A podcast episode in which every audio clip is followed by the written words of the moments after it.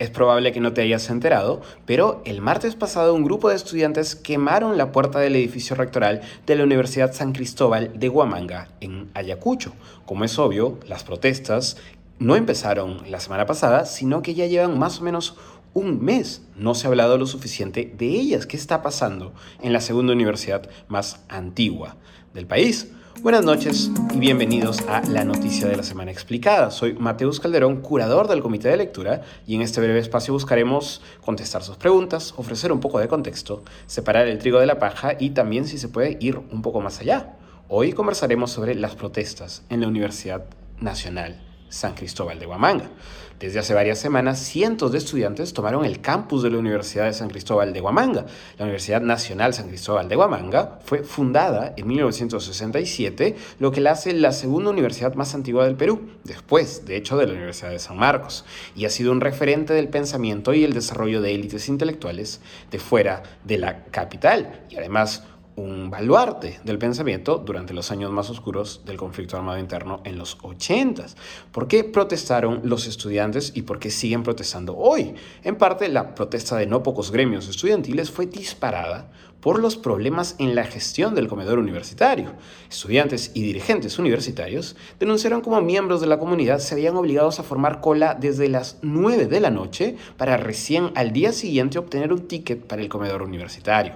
Ello debido a la reducción en el número de raciones de platos de comida.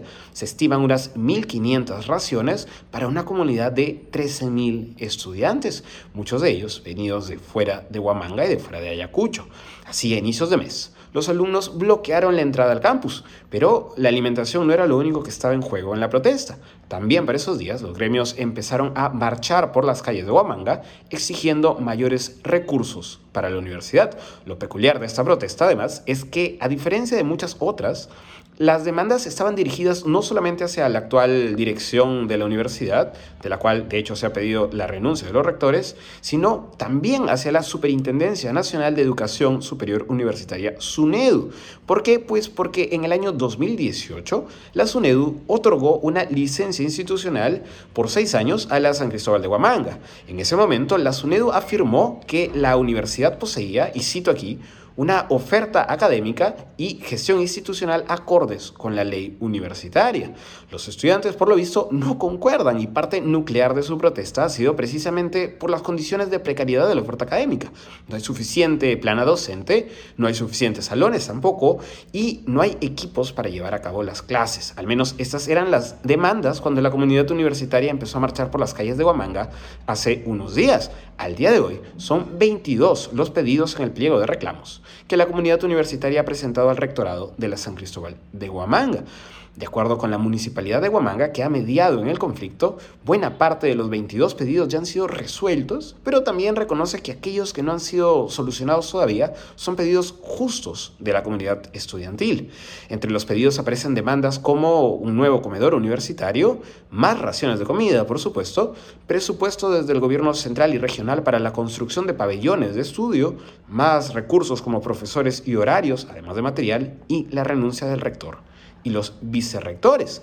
Y a pesar de los intentos de mediación que también han involucrado a la Defensoría del Pueblo y a la Prefectura Regional, la protesta tan solo ha escalado en los últimos días. Los gremios estudiantiles y el Frente de Defensa del Pueblo de Ayacucho convocaron un paro regional de 48 horas desde el lunes para el miércoles. El paro involucró la toma de carreteras, el bloqueo de vías, las vías principales que conectan Huamanga y el martes un nutrido grupo de estudiantes saqueó el edificio rectoral e incendió su puerta arengando si se pudo, si se pudo. De acuerdo con RPP, fueron 3.000 los estudiantes que participaron en las últimas protestas, que no es poco. Tanto la Asamblea Universitaria como el Consejo Universitario de la San Cristóbal han rechazado y condenado, por supuesto, los actos de protesta que calificaron directamente como vandálicos y además han señalado que son los gremios estudiantiles los que se niegan a participar en las reuniones convocadas. Por ahora el Consejo ha suspendido las clases y ordenado que se realicen de modo virtual, lo que es por supuesto solo la posposición del conflicto. Esto ha sido todo por hoy. Conmigo será hasta el próximo jueves, también en la noticia de la semana, aquí mismo. Y no se olviden de vernos los domingos en Comité de Domingo a través de YouTube, eh, Facebook y también Twitter. El Twitter del Comité de Lectura.